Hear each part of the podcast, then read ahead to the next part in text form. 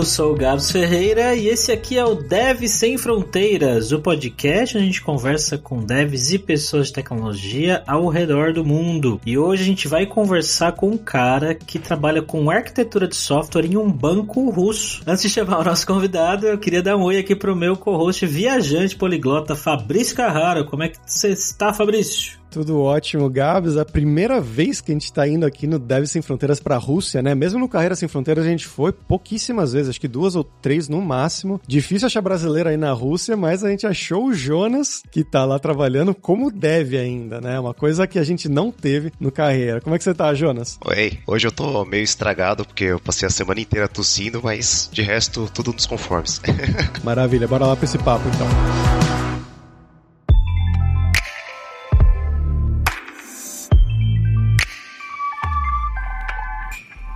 Bom, Jonas, pra gente começar aqui, cara, eu quero fazer a pergunta que eu faço para todo mundo, que é para você se apresentar um pouquinho, né? Então, de onde que você é do Brasil, o que, que você estudou, onde você trabalhou e conta um pouquinho do seu passo a passo até chegar aí na Rússia. Então, eu nasci em São Paulo, mas minha família toda veio de Minas. E eu sou filho de mãe solteira e passei a minha vida inteira na ZL, morando com a galera da minha família, por exemplo. Tipo, minha mãe mais uns seis, sete tios. Minha educação foi toda em escola pública e o ensino médio eu acabei fazendo na escola técnica uh, Getúlio Vargas. Aí quando chegou a hora de fazer a faculdade, eu queria fazer ciências da computação na USP ou Unicamp. Eu estudei um, um, ano mais ou menos, mas chegou na hora de fazer a prova, eu cheguei atrasado, aí acabei perdendo do meu ano. Aí para não ficar parado, eu resolvi entrar na faculdade da Impacta, que tinha acabado de ser criada. Aí eu fiquei lá, achei meio fraquinho, né? Muito, muito fácil de passar. Aí fiquei lá só bobeando, ajudando o pessoal lá que tinha mais dificuldade. Para não ter que pagar a faculdade, eu também entrei no programa da prefeitura, que bancava facu, acho que escola da família. Aí você ficava lá ajudando na escola pública e, no fim de semana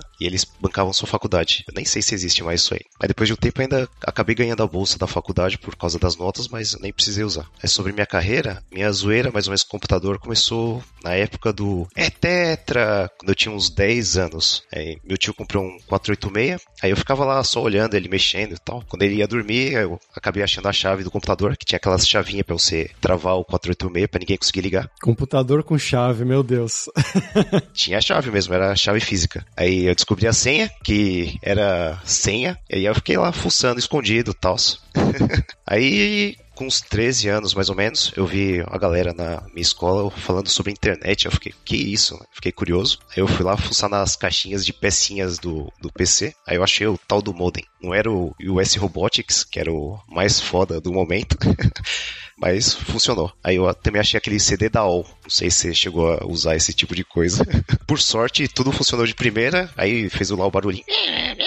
Aí você entra lá no bate-papo do UOL, começa a ver o pessoal colocando texto colorido, aí você começa a procurar as coisas e descobre o universo, né? Com as apostilas de JavaScript, HTML, grupo de discussão, e aí vai indo. Meu primeiro emprego foi uma empresa tipo quarto e cozinha. Só. A empresa só tem o chefe e dois funcionários. pra ganhar uns 400 reais na época, eu acho. Quando eu tinha uns 16, 17 anos. Aí era só festa lá. Eu ia jogar Counter-Strike com o pessoal da, da escola, faltava no trabalho. Aí meu chefe também atrasava o salário e tudo certo. Todo mundo fazendo a zoeira. Eu fiquei acho que um ano nessa empresa. Aí depois eu mudei para outra empresa que fazia kits eletrônicos para ensinar o pessoal do ensino médio. Eu fiz um programinha lá em Delphi que mandava os comandinhos para a placa, ela simulava uns experimentos lá, por exemplo, de tensão, rádio, um monte de coisa de eletrônica básica. E aí eu coletava os retornos e o aluno tinha que responder um questionário lá do que estava acontecendo no, na placa. Nessa época, eu entrei na faculdade. Aí um professor me viu lá resolvendo os problemas de programação em C só usando uma linha. Ele ficou impressionado e me indicou para trabalhar numa empresa de Portugal. Era Link Consulting, eu acho. Eles faziam jogos para celular e tal. Acho que era na, na, época daquele Motorola Razer, muito tempo atrás. Aí eu ficava lá só testando os jogos, arrumando os bugs. Aí eu fiquei coisa de um ano nessa empresa, porque eu, eu, depois eu tretei com o gerente e eu larguei tudo. Larguei a faculdade e o trabalho. Fiquei só uns, uns seis meses, eu acho, sem fazer absolutamente nada. Só escrevendo uns códigos em JavaScript com meu amigo. E a gente acabou criando um site que tá até no ar até hoje, mas só fica lá só pra manter a história. E esse site acabou rendendo o nosso próximo emprego, que era uma agência web. Era bem pequena, tinha uns quatro funcionários, eu acho. Mas eles tinham uns clientes bem grandes, tipo Red Bull, Unilever, Vale. Aí eu fiquei coisa de uns 10 anos lá. Eles cresceram e tal. Eu virei gerente de sistemas junto com meu amigo. E aí, nessa época, eu comprei uma casa, acabei casando com a minha esposa, que é russa, por isso que eu vim pra cá. Mas sobre ela, acho que eu comecei a conversar com ela em, mais ou menos em 2002, lá no ICQ, quando eu tinha uns 18 anos. Mas eu só fui encontrar ela em 2006. Eu nem sequer tinha dinheiro para pensar em ir para outro país. Isso aí não existia. Ganhando 400 reais, você não vai nem pra Zona Sul. aí a gente ficou indo e, indo e vindo e tal. Ela morou um tempo é, lá no Brasil. Aí em 2014 a gente casou, mais ou menos, e nasceu meu primeiro filho. Aí em 2015 eu saí do Brasil, mas eu continuei com o meu trabalho no Brasil. E a motivação de sair do Brasil foi basicamente a violência, porque eu já vi vários assassinatos de fundo e, tipo, nos últimos meses que eu fiquei no Brasil, entraram na casa do vizinho e espancaram um idoso japonês e cego. Olha o limite do negócio. Aí, motoboy assaltou minha mãe e eu ainda vi um sequestro relâmpago, tipo, uns 100 metros da onde eu tava. Aí eu falei, ah, não, não dá assim. Cansei, vou, vou sair daqui para qualquer lugar. Tô com um filho, não, não, eu fiquei com medo de manter ele nessa situação. Aí eu vim pra Rússia, aí passou mais um ano, nasceu mais um filho. E depois de mais um ano ainda, minha empresa começou a ter um problema financeiro. Eu era a única pessoa trabalhando remoto e com um salário alto. Aí eu fui o primeiro a ser cortado. aí eu já tinha umas propostas aqui engatilhadas era pra trabalhar na Suécia e tal, mas acabou miando e eu fiquei, tipo, um ano sem fazer nada. Eu entrei no meu modo vadio de novo. Aí depois disso aí, eu resolvi voltar pro mercado de trabalho. Aí eu achei bem treta de passar. Que antes era muito fácil. Você vai lá, troca uma ideia com o chefe, faz um testezinho idiota e tá dentro. Agora não. Eu tentei passar na Amazon, fiz o teste técnico, passei uh, no teste, era tipo duas horas para resolver dois testes de, de, algoritmos. Mas chegou na hora do telefone, aí eu bombei, porque eu fiquei lá todo nervoso, tremendo. Era meu inglês bem xing-ling. aí não deu. Aí isso aí foi se repetindo várias vezes. Eu tentei vários trabalhos passar, eu passava no teste técnico, aí chegava na hora do RH, eu bombava, porque minha página de comunicação é bem fraca, eu acho. Aí do nada eu arrumei dois trabalhos ao mesmo tempo, foi exatamente no mesmo mês, acho que foi novembro de 2018, mais ou menos. Aí um para ser arquiteto de software no banco da Rússia, acho que é o segundo maior banco daqui, é o VTB. E aí lá eu tô usando C Sharp e tal. Outro trabalho para trabalhar com open source em uma faculdade do Canadá. E até hoje eu tô nessa pegada aí, porque depois de ficar um ano sem conseguir trabalhar, eu nunca mais vou ficar sem fazer isso aí de novo. Você começa a ficar, nossa, o que, que eu vou fazer agora? Eu vou voltar pro Brasil, vou começar a vender muamba no Mercado Livre, sei lá. Começa a pensar um monte de coisa. Mas agora acho que eu vou trocar esse trabalho da Rússia porque eu tô com duas propostas já. Já recebi a oferta para trabalhar em uma empresa de Israel e a outra, acho que é da França, mas é também com open source. O salário é bem alto, então acho que eu vou acabar pegando uma dessas ofertas. Essa eu acho que foi a minha história, da minha carreira inteira e é basicamente a minha vida. Uma coisa interessante, você falou que você conheceu a sua mina no, no ICQ, né, 2002, aí vocês se viram em 2006, mas entre 2006 e 2014, que foi o casamento, vocês ficaram só, tipo, ah, tá lá, é uma mina X, ou vocês estavam sérios, assim? Não, só papeando, trocando ideia, aí depois, aí rolou.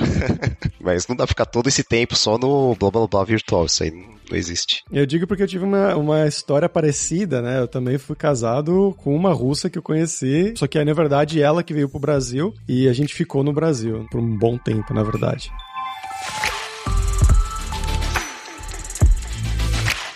Mas aí, você foi pra Rússia, né? Que você falou com esse medo, né? Como é que foi essa primeira adaptação? Você já conhecia a Rússia, claro, né? De ter ido visitá-la lá. Como é que foi você morar na Rússia, afinal? E você fala russo? Como você fala com a sua esposa? Com a minha esposa eu me comunico em inglês, às vezes em português, é, às vezes ela fala uns negócios em russo também, eu consigo entender. Mas o meu russo é bem xing-ling. Meu nível deve ser de uma criança de dois anos, porque eu não tô nem tentando aprender. No meu trabalho eu consigo falar inglês com todo mundo, então não tenho motivação para aprender. Eu também não não tenho tempo com dois trabalhos. Mas eu tenho interesse, eu acho bem fácil de aprender, mas meu russo é xing ling. A adaptação aqui para mim é tranquilo, porque minha esposa é russa, então Eu não preciso ficar entendendo toda a burocracia. Ela vai lá e resolve as coisas que precisa. Porque se eu morasse aqui sozinho, eu não ia conseguir fazer absolutamente nada, que é tudo muito complexo. Um monte de papelada. Você vai lá no, no escritório do pessoal e fica lá procurando os documentos naqueles arquivos antigos, assim. Tem um monte de coisa que não é digitalizada. É bem complexo. Você tem que saber a papelada deles, tem um CPF, todas as coisas aqui. É bem, bem treta, eu acho.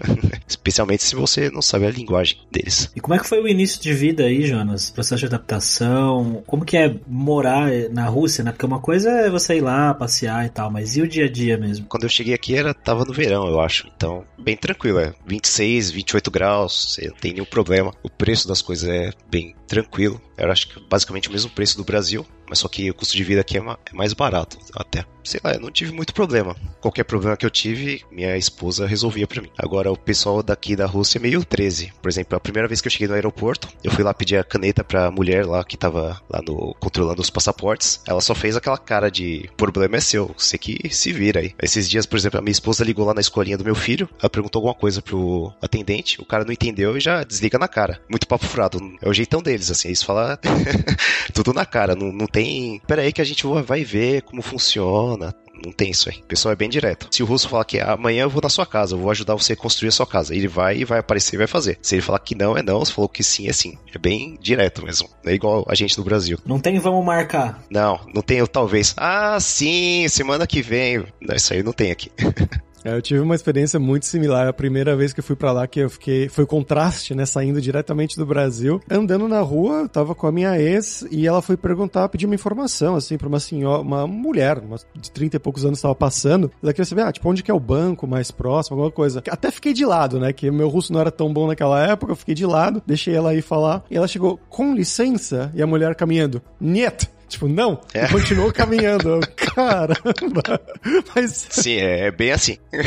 eles se tratam muito mal, assim, entre si mesmo. Assim, o primeiro contato é sempre. Mas eu tenho vários amigos russos, assim, o pessoal é. Depois desse primeiro contato, eles são gente boas, mas o primeiro contato eu tive, na minha experiência, foi bem complicado também. É, exatamente. Quando você faz amizade com a pessoa, o cara é ótimo. Qualquer coisa que você pedir pra ele ajudar, ele vai, ajuda e faz e faz acontecer. Bem diferente do Brasil. Mas eles são bem fechados, assim. Pra você conseguir fazer amizade é mais difícil do que no Brasil. Eu não sei você, Fabrício, mas de vez em quando eu já, eu já me peguei sentado aqui em casa vendo coisas no YouTube e aí aparece pra mim umas compilações de Rússia, sabe? Umas coisas. Sim. Umas coisas bem loucas, assim, deles fazendo e tal. Eu queria saber se isso que a gente vê nesses vídeos são uma coisa meio, talvez, sei lá, caricata, da galera muito doida específica, ou se no geral eles são doidão mesmo. É, tem um pessoal que é meio, meio estranho.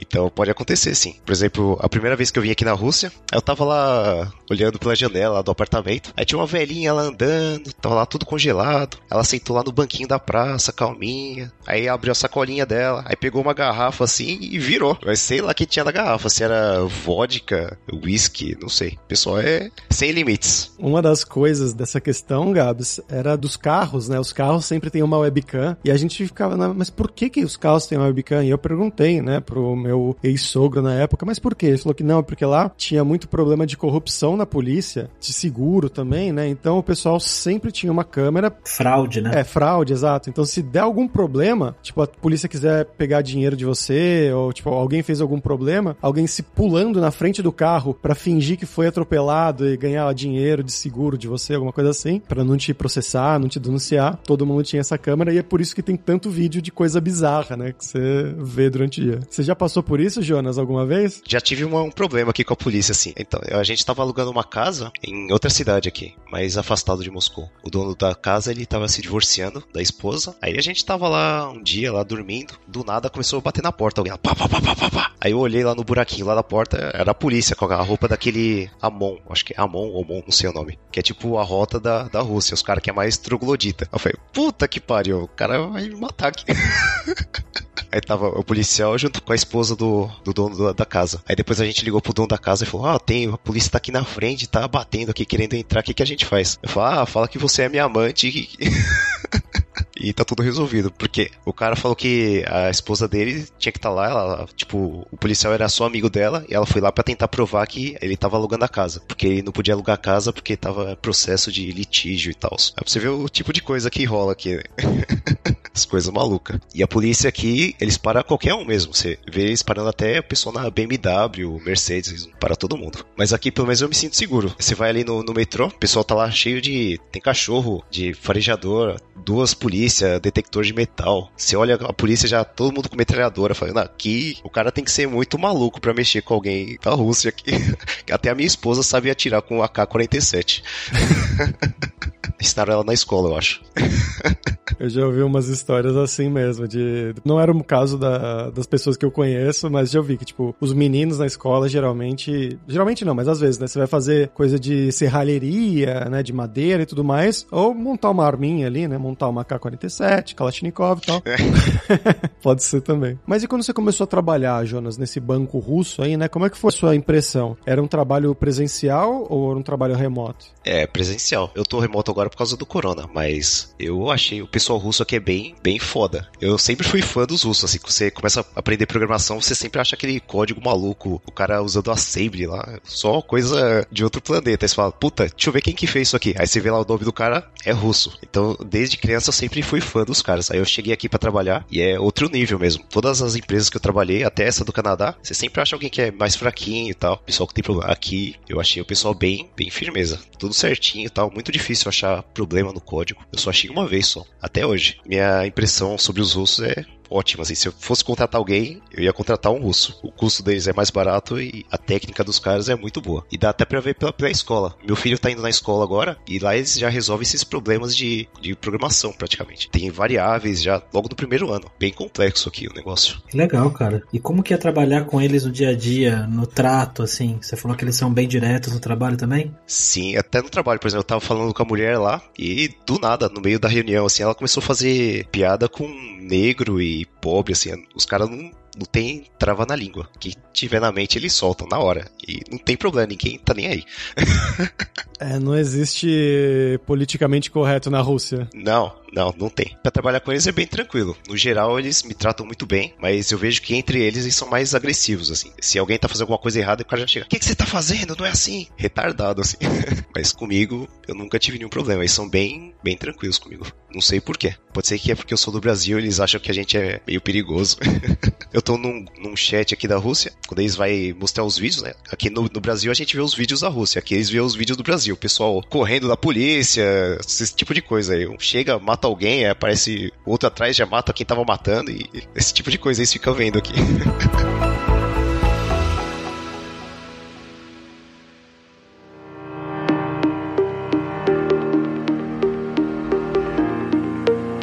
foi esse você começar a trabalhar nesse banco? Porque banco geralmente, né, é uma coisa que você trabalha na língua do país. Não imagino você trabalhar no Itaú falando apenas inglês. Eu não sei se existe isso atualmente, né, mas quando eu trabalhei em banco era todo 100% da equipe você tinha que falar português. Para você eles fizeram tudo as entrevistas em inglês e tudo mais e eles não se importam de falar inglês só com você ou é um time inteiro em inglês? Muitas pessoas lá conseguem falar inglês. Eu, quando eu cheguei aqui na Rússia, eu achei que quase ninguém conseguia falar, mas eu acho que só tem vergonha mesmo de falar aqui. Todo mundo que eu chego lá para falar, eles conseguem falar normalmente. Tem as pessoas que não têm a menor habilidade com inglês e não dá. Aí eu, eu tento fazer uma mímica lá, falar um pouco em russo, com meu russo de bebezinho. Aí funciona, mas que foi tranquilo o processo. Fiz a entrevista em inglês, eles mandaram só um teste para mim em inglês também, eu fiz tranquilo. Só as tarefas. As tarefas para mim tá tudo escrito em russo. Eu fico lá usando o Google Translator.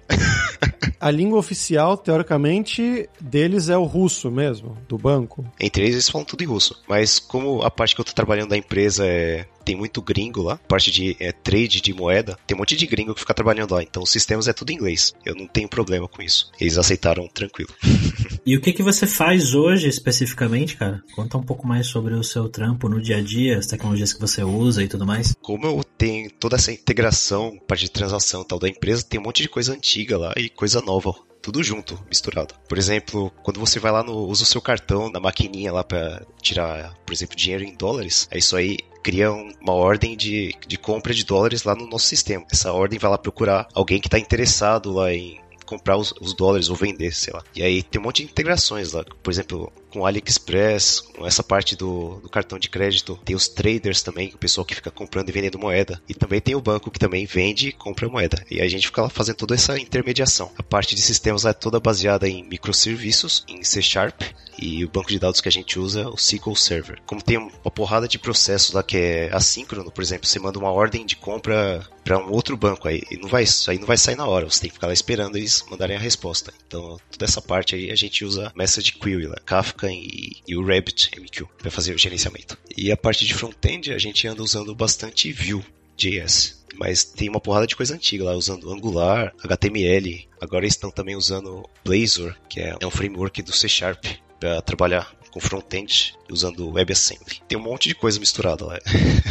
Basicamente uma sopinha. E aí a gente tem que ficar lá olhando as coisas antigas, entendendo, dando manutenção e criando os projetos novos. E o mercado aí para contratar pessoas de fora, como é que é? Porque quando a gente fala da Europa, ali onde está o Fabrício, né, para essa parte mais ocidental, tem bastante empresa contratando brasileiro e levando gente, mas e aí para a Rússia, cara? O que, que você vê? Pelo que eu vi, é mais russo mesmo que eles contratam, porque o custo aqui é bem barato. De... Você pode contratar um russo que mora lá na Sibéria. O cara tem o custo de vida zero. Tem os lugares da Rússia que eles até pagam para você morar, porque ninguém quer morar no lugar. Ótimo aqui para eles contratarem o pessoal local, mas eles também contratam gringos. Vira e mexe eu dou atualizado no meu currículo, no site russo, e eu recebo as propostas. Mas pelo que eu vi, aparentemente é mais empresa gringa tentando achar funcionário na Rússia, que é a base que eles oferecem mais ou menos coisa de 10 mil dólares, eu acho, por mês. Certeza que é empresa da Europa ou dos Estados Unidos tentando achar mão de obra aqui mais barato, mas pagando muito mais do que o mercado local. E Jonas, você mencionou que você tem dois empregos, né? Qual que é o seu segundo emprego, cara? Sim, eu tô trabalhando também para uma faculdade do Canadá. Lá eles têm os três sistemas open source é mais para publicação de artigo científico, livros, esse tipo de coisa. Nesse trabalho eu até sinto prazer assim trabalhar porque o pessoal é muito de boa no Canadá. Qualquer coisa que você faz assim os caras falam: "Nossa, aqui é maravilhoso, ótimo. Jonas fez um milagre". Qualquer coisa eles elogiam muito assim. Você se sente foda. eu também gosto de trabalhar lá porque você vê o tipo de coisa que você está trabalhando e tem um monte de artigo científico lá relacionado ao câncer, as coisas malucas lá de inteligência artificial e tal. Eu eu gosto de ajudar nisso aí. Eu sinto que eu tô, pelo menos, fazendo algo maior do que eu mesmo, ajudando a sociedade, talvez. E, Jonas, você mencionou sobre os seus filhos, né? Que você teve os fi dois filhos que estão crescendo na Rússia, né? Então, como é que é isso? A questão dos idiomas, né? Eles falam português com você, ou eles falam só inglês e russo? E a questão de você, sei lá, na escola, como é que funcionam essas coisas, além da, da K-47? Acho que aqui em Moscou, acho que eles não têm a parte do AK-47, é só lá mais pro norte mesmo. Pessoal ainda tá umas três décadas no passado. Meus dois filhos, eles falam russo e português fluente, e o meu filho mais novo, ele é meio retardado, assim. Ele, com um ano ele já sabia o alfabeto inteiro, conseguia escrever. Ele fala fluentemente russo e português e agora ele aprendeu inglês também. Mesmo a gente não tá nem ensinando ele, ele só de ouvir, ele já consegue entender tudo que a gente fala e responde em inglês também. Pequeno gêniozinho. o outro é mais devagar. Ele fala bem russo, português, mas inglês ele não entende nada, por exemplo. Eu vejo que tem um pouquinho de problema também com as palavras, ele não conhece, o vocabulário dele é mais curto. Mas eles se viram bem, eles conseguem se comunicar aqui tranquilo. Que idade que eles têm agora? Um vai fazer oito anos agora em janeiro e o outro tem seis.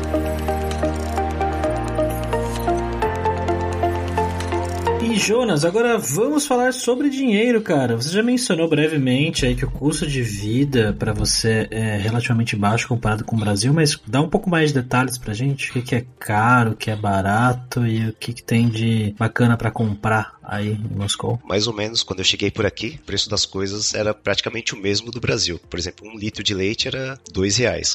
Agora já não é mais a mesma coisa. Aqui o preço continua a mesma, mesma, mesma coisa, mas eu diria que um litro de leite deve estar mais ou menos uns 4 ou 5 reais. Um quilo de frango deve ser uns 17, um quilo de filé mignon deve ser uns 90 reais. O que é caro aqui? Apartamento. Por exemplo, eu tô morando num apartamento aqui de 60 metros. Aqui, só porque é um pouquinho perto de Moscou, coisa de 10 quilômetros lá do, do Kremlin, que é onde o Putin tá lá fazendo a zoeira já sai coisa de 4 a 5 mil reais o aluguel. Então é bem pesado. E se eu for comprar um apartamento aqui, aqui na frente do, da onde eu moro, eu vi tem um apartamento de uns 100 metros. Tá coisa de 2 milhões de reais. E não é lá essas coisas. É, você vai ver o apartamento, tá meio caindo aos pedaços, assim. É bem estranho essa parte da, da moradia dos caras. Mas por dentro, assim, do apartamento é tudo novinho e tal. Só por fora mesmo que é aquela aparência da Segunda Guerra. Mas isso aí também estão modernizando, pelo que eu vi. Você vai assim mais, mais pro centro, tem as coisas bem melhor. Que mais eu posso falar? O salário aqui de desenvolvedor, pro custo de vida, eu acho bem tranquilo. Deve dar mais ou menos coisa de uns 25 mil reais a média. E os produtos são. Tudo é acessível aqui. Por exemplo, eu nunca mais tive que importar nenhum produto dos Estados Unidos, porque aqui às vezes sai até mais barato do que nos Estados Unidos as coisas. Eu fui olhar, por exemplo, o preço daquela BMW X1. Aqui tava coisa de 50 ou 80 mil reais na época que eu olhei. Agora não, não sei mais. Nos Estados Unidos tava cento e pouco e no Brasil tava um preço infinito, que no Brasil é tudo assim. e aqui a moeda também é meio estranha. É tipo cruzeiro real. A maior nota que tem aqui é 5 mil rublos. Qualquer coisa que você vai comprar é mil. Mas quando você faz a conversão, fica mais ou menos no preço que a gente está acostumado a pagar. E eu também acho que aqui a Rússia é um país feito para bilionários, porque o imposto de renda é coisa de 13%, independente da sua renda. E se você abrir empresa, deve ser coisa de 6%. Para quem tem dinheiro aqui é um paraíso. Tudo barato e custo de vida baixo, relativamente. É, tinha até uma história, acho que era o, o Gerard Depardieu, de que ele tinha ido para a Rússia, né? Ele queria sair da França por umas novas leis de taxação, né, de impostos para pessoas milionárias e tudo mais. E ele falou, renunciou à cidadania francesa e pegou a cidadania russa, né? Fez até um encontro com o Putin, fazendo bem-vindo e pode trazer seus amigos bilionários para cá também. tinha uma história assim. Sim, sim, eu vi essa história aí. Mas é, é esse esquema aí, você paga só 13%. Até eu recebo as propostas de vez em quando para mudar para Alemanha, para França, qualquer outro país aqui. Eu não tenho interesse porque eu vou perder muito da minha renda. Eu vou ter que pagar imposto sobre meus investimentos, sobre meu outro trabalho e mais o trabalho local. Não compensa. Muito melhor eu trabalhar remoto para os Estados Unidos, ou sei lá, daqui. E aqui eu acho bem tranquilo de morar. Tenho nenhum problema. A única coisa ruim daqui é o frio. Você passa metade do ano no freezer.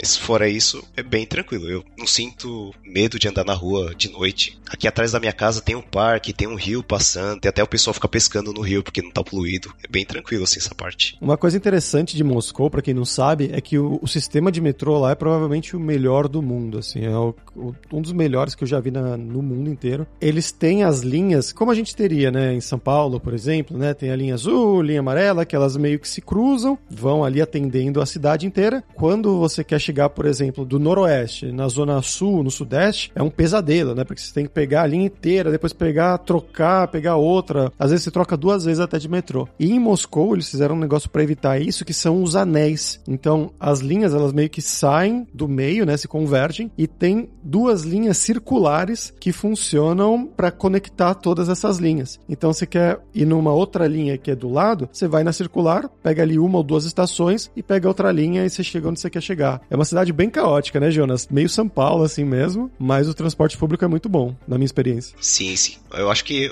o, a treta aqui é só o trem, mas o ônibus, o metrô é bem tranquilo. Sempre que eu pego, eu consigo ficar sentado, assim, não tem nenhum problema. Se entra assim no metrô, parece uma obra de arte, porque os caras gastaram muito dinheiro para fazer tudo de mármore, assim, muito bem feitinho. Eu acho que o metrô é um, é um ponto turístico da cidade, por exemplo. É muita coisa da época da União Soviética, né? Esses metrôs. Sim, foi tudo construído nessa época aí. E eles chamavam, inclusive, de Museu do Povo, né? Que era onde o povo ia pro trabalho. E então, esse lugar que tem que ser bonito. Então, era lá que eles colocaram as obras de arte, na parede, mosaicos e tudo mais, né, Jonas? Eu só passei um 10 metrôs assim, não. Quando eu cheguei, eu já falei, nossa, que isso? É de outro planeta aqui o negócio.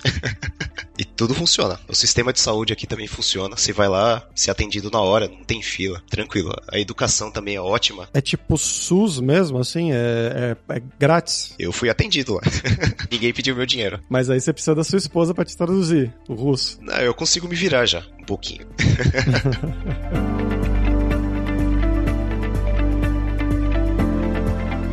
E Jonas, agora é a hora do perrengue pra gente terminar aqui, que é quando a gente pede pros nossos convidados contarem histórias engraçadas, gafes, mix, coisas que tenham acontecido com você nesse tempo todo aí na Rússia, cara. Esses dias eu tava andando aqui na rua, do nada eu vi um cara andando assim, parecia um zumbi. Aí ele parou do nada lá, encostou a mão na árvore assim, abaixou a calça e começou a descarregar lá no chão. eu falei, que isso? Meu Deus. Eu acho que as coisas mais estranhas aqui acontecem nos lugares mais afastados, assim, da cidade. Por exemplo, na cidade dos pais da minha esposa, quando os adolescentes estão terminando a escola, aí você vai lá no supermercado e tá a parte de bebida, assim, tá tudo bloqueado, corrente, assim, para ninguém pegar nada. Porque o pessoal vai lá e bebe sem dó. Aí teve até um, acho que um adolescente que entrou no rio congelado e morreu.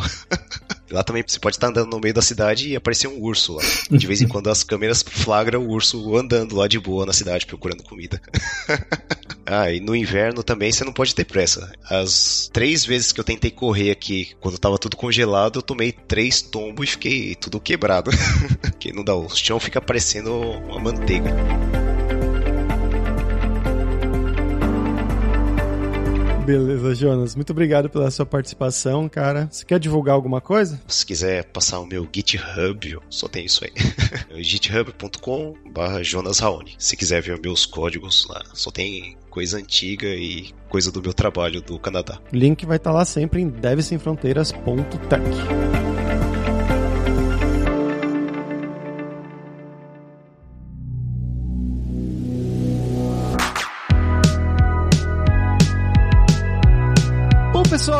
hoje é isso. Spasiba большое, que é muito obrigado em russo pela sua audiência. E se você gosta do Deve Sem Fronteiras, recomende para cinco amigos, dá cinco estrelas pra gente na Apple, segue a gente no Spotify pra nossa comunidade crescer sempre cada vez mais. E não deixe de conhecer a Alura Língua para você reforçar o seu inglês e o seu espanhol e dar aquela força, tanto no seu currículo quanto na sua vida profissional. E assim você vai ser capaz de trabalhar em qualquer lugar do mundo, inclusive para um banco russo, pessoalmente lá em Moscou. E só lembrando que o 20 do Deve Sem Fronteiras tem 10% de desconto em todos os planos. Então vai lá em aluralingua.com.br barra promoção barra deve sem fronteiras e comece a estudar com a gente hoje mesmo. Além também, é claro, da alura.com.br que tem mais de 1.200 cursos de tecnologia, principalmente na área de programação, que tem aí cursos das tecnologias que o Jonas usa. Então tem curso de C Sharp, tem curso de front-end também, que é o que ele usa da outra empresa do Canadá. Além disso, também tem curso de como você criar o seu currículo em inglês ou espanhol para mandar pro exterior. Então, com certeza vai ter o curso para você. E se você curtiu as músicas de abertura e fechamento, você quer uma trilha original pro seu podcast, pro seu vídeo, seja lá o que for, você pode contatar o nosso Rick Produtor. O e-mail dele é producer.rickster.gmail.com. Então, pessoal, até a próxima quarta-feira com uma nova aventura em um novo país. Tchau, tchau!